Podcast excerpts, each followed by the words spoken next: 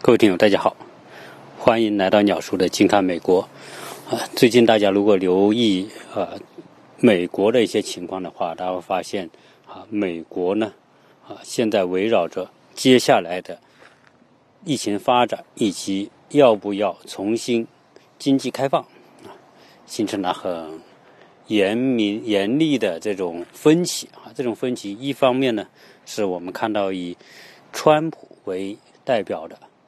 强烈的要求让美国尽快恢复经济，啊，他要让美国在恢复经济的过程当中能够更加快速的发展。他的形容词就是“棒”，就繁荣啊，要有一个大大的繁荣啊。美国应该具备这种繁荣的条件。那另外一方面呢，我们看到很多州就反对川普这么快要求复工啊，因为川普要求。复工要求重新开放经济是他的最想做的事情，所以很多人说他呢啊，为了经济，为了股市，宁愿牺牲人的生命，这个变成了很多人对他是很有意见的哈，特别是各州。那知道美国呢，各州的州长就很反对这么快复工。你像以纽约为代表，他说现在这种情况之下。每天还有几万人感染，如果现在要这么快复工，那意味着会出现第二波大的感染高峰。那到那个时候，已经就就更难更难来应对了啊！所以各州呢，州长反对，那你会发现，哎，到底谁对呢？是总统对呢，还是州长对呢？这个啊就没有办法用对和错，因为他们站的角度不同啊。怎么角度不同？作为现任的总统来说，他最重要的目标就是接下来的年底的大选。他当然不希望自己只当一届就下台。他在美国历史上，当一届下台是很失败的总统。不管说啊，曾经说小布什，呃，小布什是当了两届哈。我知道小布什的第二届是勉强勉强，最后啊选上了，当了对他的老爸。老布什，老布什在一九九一年发动伊拉克战争第一次中中东战争的时候，那那个是支持率之高啊，那是那是没有办法说的啊，那高达百分之八九十的支持率。但是呢，在他的第二届选举过程当中，败给了克林顿，啊，可见说现在呢。在美国是这样哈，美国这个国家，我曾经讲过，美国人啊，到底爱不爱国哈？我曾经谈过一次，美国的从小教育里面，美国人是有爱国教育这一部分的，啊，美国人的爱国教育，美国人对美利坚、对美国国旗的那种，呃，骄傲吧，我说是油然而生的啊，那是发自内心的。这个小孩子每天早上就要念那一段，这个对国家宣誓的那一段。词哈，久而久之，对吧？嗯，人说不说谎言，说一说一万遍成真理。那你这些东西天天念，天天念，那那从小孩就开始念起，这些对小孩的影响，对他最后都是很大的。美国人，那基本上来说呢，现在疫情我们说看到越严重，结果呢，川普的支持率越高，所以很多人会觉得很奇怪，为什么？你本来说你越严重，那那就大家会怪他嘛？你当初。就是因为你没处理好这个疫情，没有重视这个疫情，而且呢，放任疫情发展，也不做准备，对吧？也不做预防，听之任之，呃，还还老还嘲笑别人怎么样怎么样，还指责别人。那那后来有很多人就怪他，就是因为你总统没做好啊，你才导致现在疫情这么严重。但是你又发现，哎，很多人又支持他，他的支持率反而上升啊。这里面呢，我觉得是有两件事情啊。第一件。怪他的人，那当然，美国嘛是永远都是两派啊，有民主党和共和党两派。那一部分呢，我们说的是，呃，民主党呢是代表那些中低阶层的收入的和美国的高科技行业的，这个是有很有意思啊，就是说，呃，美国的高科技公司、美国的媒体绝大部分是民主党阵营的啊，美国的。中低收入的非法移民等等那些人也是支持民主党的，所以就变成说，啊，原来我有节目前讲到，实际上就变成两根铁轨轨道，民主党走的这根轨道，他就必须按这个轨道走下去，他要一如既往的支持那些高科技公司，一如既往的支持那些啊非法移民，啊给他们身份，啊为什么？因为这后面都代表着众多的选票。你的立场是什么？你不能随便更改立场啊！你必须坚持这个立场。那共和党呢？那一直是属于偏保守的，这我们说的鹰派啊等等。这些人呢，在主张的就是跟别的国家的竞争啊，然后呢，为美国的这种利益啊，总之他们的那些做法呢，就是就是啊，对于大资本来说啊，他们是比较站在这一边。那今天呢，美国。啊，虽然是分两派，但是当一个国家处于一种危急状态的时候，这个美国民众啊，本能的会对现任的领导人采取支持的态度啊，这个是一种很你很难用一种很理性的方式来评判它。所以你看到，在美国历史上，任何一次大的危机的时候，都是国家领导人获得最高支持率的时候啊。我们说老布什发发动的这个。中东战争，啊，那个时候那就什么有一个对外的敌人的时候，美国人很快就团结起来。所以美国它的爱国主义啊，是在一种环境和条件之下。如果美国外面没有外部啊强大敌人的时候，美国内部大家就是就是相互纷争，相互我们说的这种两党之间的这种争斗，那是从来都不会停止的。但是当有一个外在的敌人啊变成大家共同的敌人的时候，两派的斗争立刻缓和下来，然后呢，大家支持现任的这个总统。啊，我们看到这个九幺幺的时候也是一样啊，呃，嗯，我们还可以看到美国啊，在你看在什么，在这个打贸易战的时候，美国发起这个贸易战，那领导人的支持率是高的啊，所以当美国一旦有一个共同的敌人的时候，美国人的爱国。热情立刻就会出现，啊，这个是美国的很多啊，我们说不容易理解的地方啊。今天啊，我们看到川普的支持率在很多民调显示他是很高的，那呃，在这种非常时刻呢，他获得高支持率是可以理解的，因为啊，现在美国你看，一个是因为疫情，第二个呢就是。从贸易战一直延续下来的，他的那个假想的敌人，他的竞争对手，他一直不会放弃。所以我曾经有节目讲，啊，不管美国危机到什么程度，美国都很难主动放下自己的这种姿态来和别的国家，和特别是和贸易战当中打的你死我活的国家来讲和，然后来。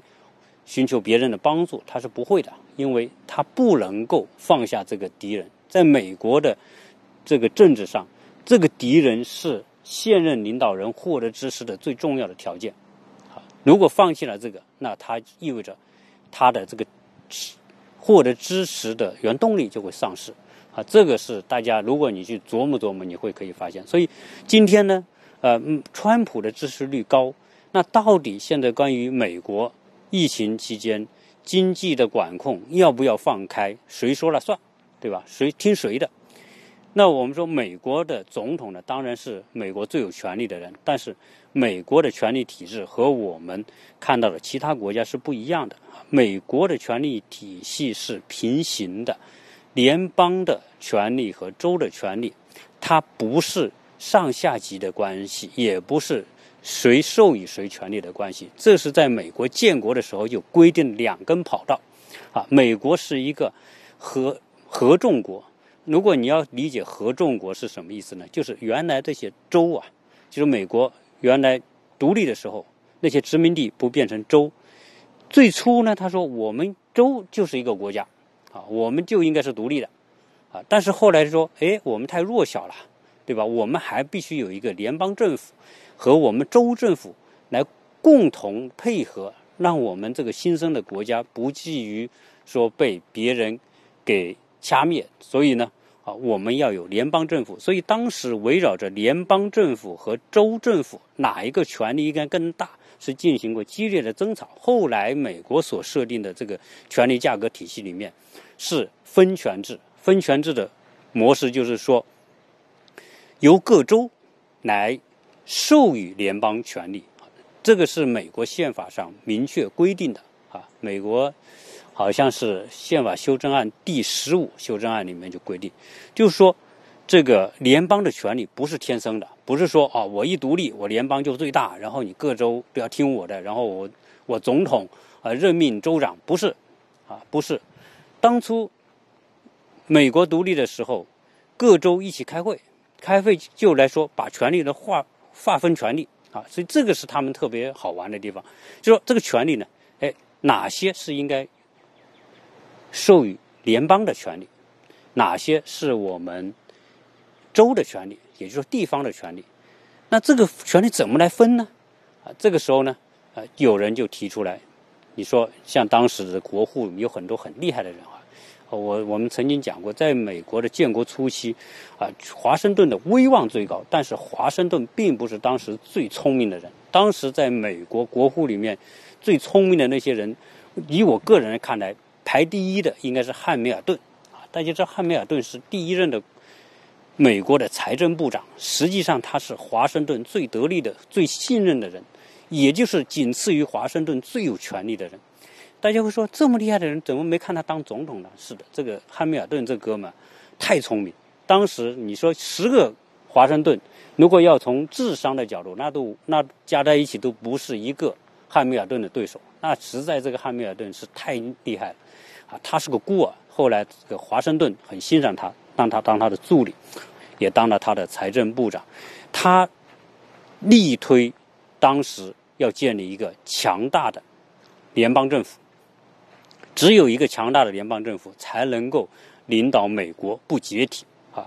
美国不解体是美国能够长期存在和发展的根本前提，所以他是相当有远见啊。汉密尔顿啊，当时在围绕着要不要加强和巩固联邦权力，当时有个联邦党人文集啊，他写了大量的文章，最后统一了当时这个美国人的。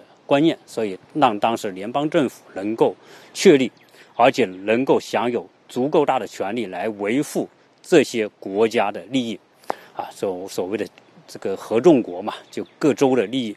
那怎么来分权呢？啊，这个就分啊层级来看吧。就是说，如果是牵涉到国家范围的事务，应该这个权利属于联邦。什么是属于国家范围的？那首先，外交当然是属于国家范围的，你不能每个州搞个外交部吧，对吧？那你是成立有个统一的外交部来代表我们各个州对跟其他国家打交道。还有什么呢？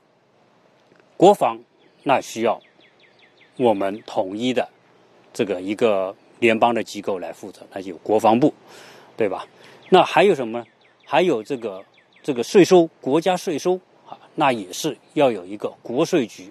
那总之还有什么呢？还有这个大型的公共超出一个州之外的公共事务啊，比如说这个我们说的这个现在联邦管着很多的公共福利啊，这个公共福利需要有一个州，呃，以超出州之外的部门，所以当时牵涉到的这些什么外交、国防，然后公大型的跨州的公共事务等等，这些都属于州的权利。啊，都都属于联邦的权利。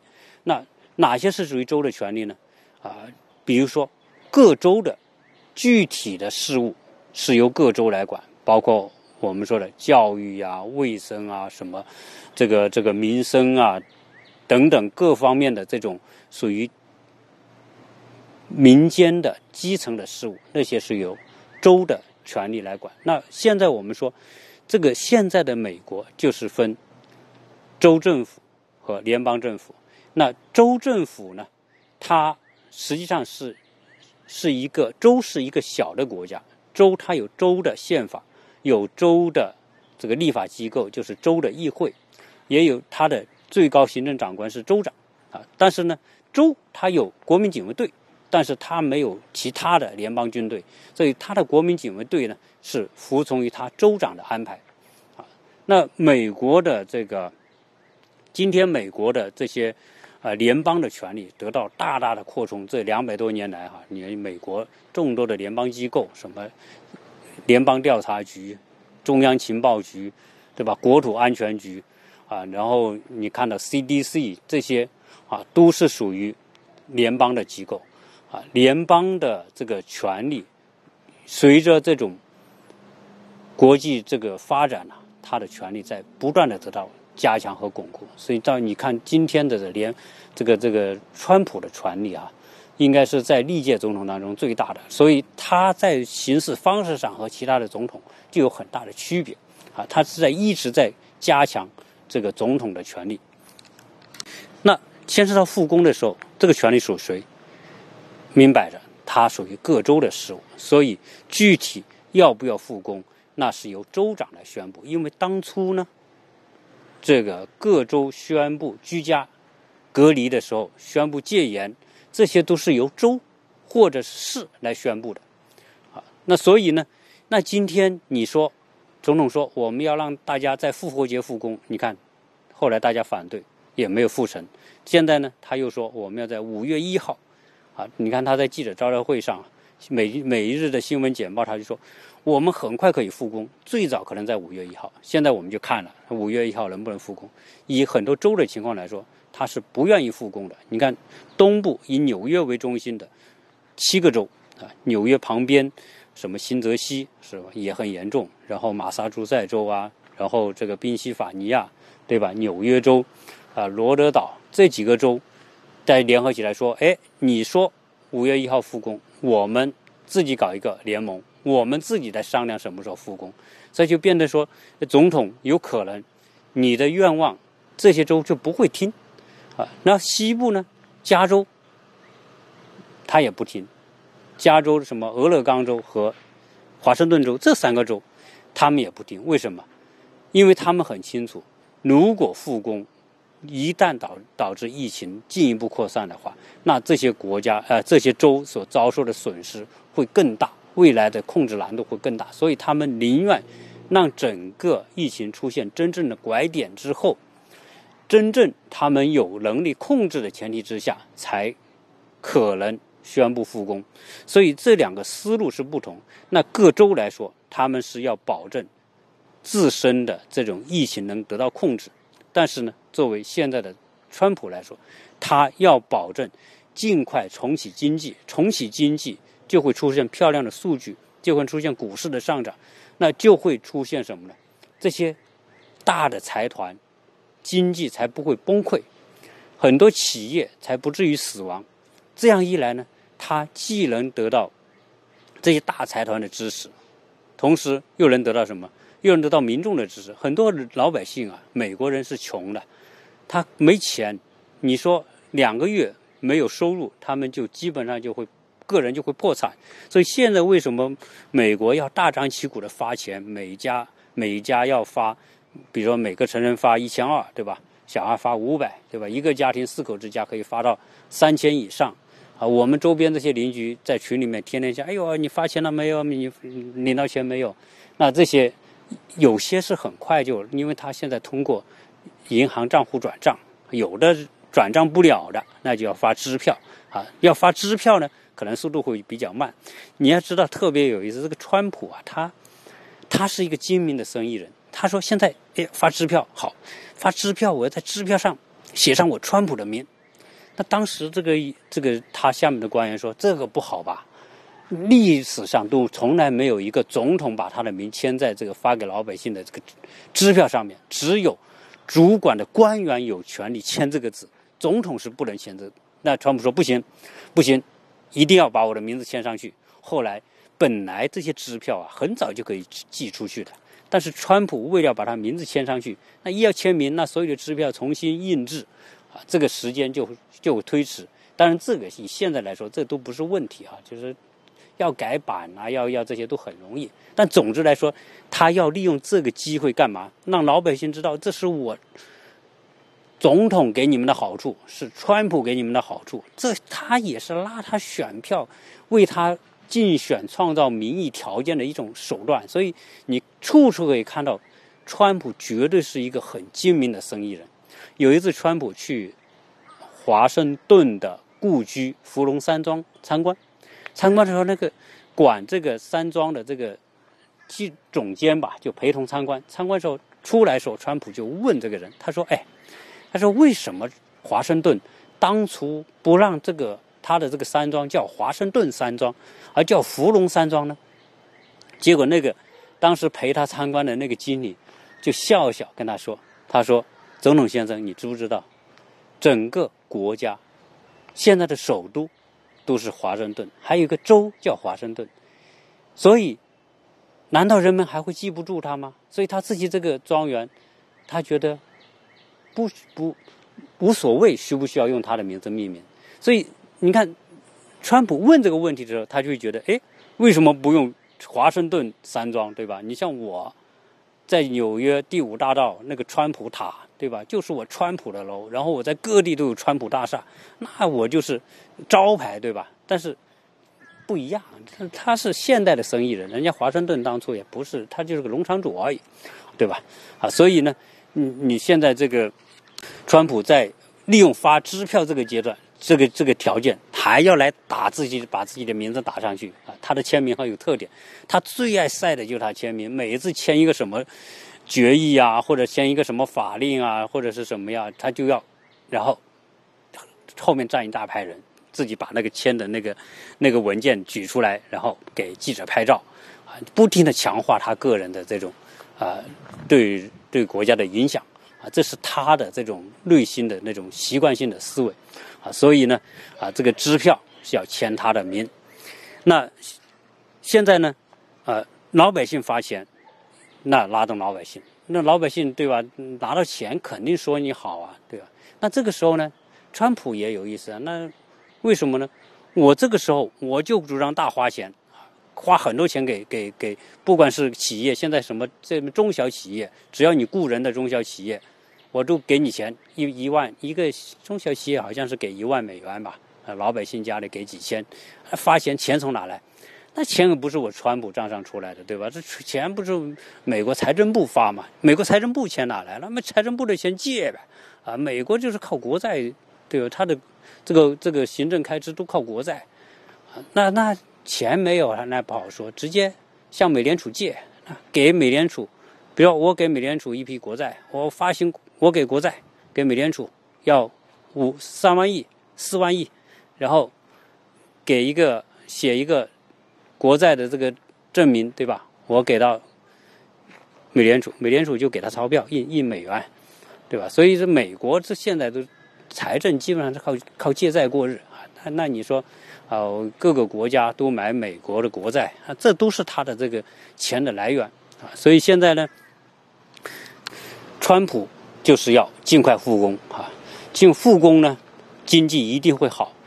你会他的精明的这个算法是，股市不是下来了吗？下来现在又回升了一点，哎，如果只要经济一复工，这股市肯定会往上走，只要股市往上走。对他来说，接下来的选举造势就是有好处。然后呢，这些大资本支持他。你看，我让这些企业复工，那这些大企业也面临巨大的压力啊，小企业一样的面临巨大压力。所以，我一复工就缓解这些从经济层面来说是缓解整个国家压力，缓解老百姓的压力。这是他的如意算盘，只有这样对他来说最有利的。但是各州不一样。各州担心的是，如果一旦疫情失控，那以现在的情况，他们可能根本应付不了。你看，从疫情初期到现在，我们就看到很多州已经已经没有办法，大量的这种物资不够，设备不够，病房不够，很多都不够。那只是还是现在这种感染情况。如果是再翻一倍的情况之下，如果按照当初这个这个安东尼福奇的这个预测，如果美国达到两百万人感染，现在美国才七十多万人感染。如果达到两百万人感染，那意味着各州的经这个这个承受能力完全是要崩溃的，啊，那你看在关于控制疫情的时候，州和联邦啊各州州长和总统之间的争斗，指责很严重。为什么？如果疫情严重了，谁负责？你各州负责，对吧？我联邦我能给你东西就给你，没有东西的就说你们自己负责。那各州怎么办？我我各州的这个资资源是有限的，你联邦资源最多，你联邦还有应这个应急救济署啊，我们各州对吧？税收也有限，各方面也有限，筹集资源的能力也有限。那你联邦又不给我们，所以如果再如果各州的感染人数再翻两倍三倍，各州完全没办法承受，所以各州根本就不愿意因为经济复工而导致疫情进一步扩散。如果真的扩散到啊两百万人感染，那各州根本就会承受不了啊，这就是各州担心的事情。福奇和其他的专家也担心这种情况会出现，所以现在接下来会怎么走？会不会真的复工？或者是一直要居家下去，这个就不好说啊。但是我觉得妥协是一定的啊。然后各州和联邦之间会一定程度妥协，有一些局部的地方或者不太严重的地方，那有可能还是会复工。但是呢，会不会大面积复工就很难说啊。这要看各州的情况。总之来说，美国现在疫情，有人说到拐点啊，我觉得。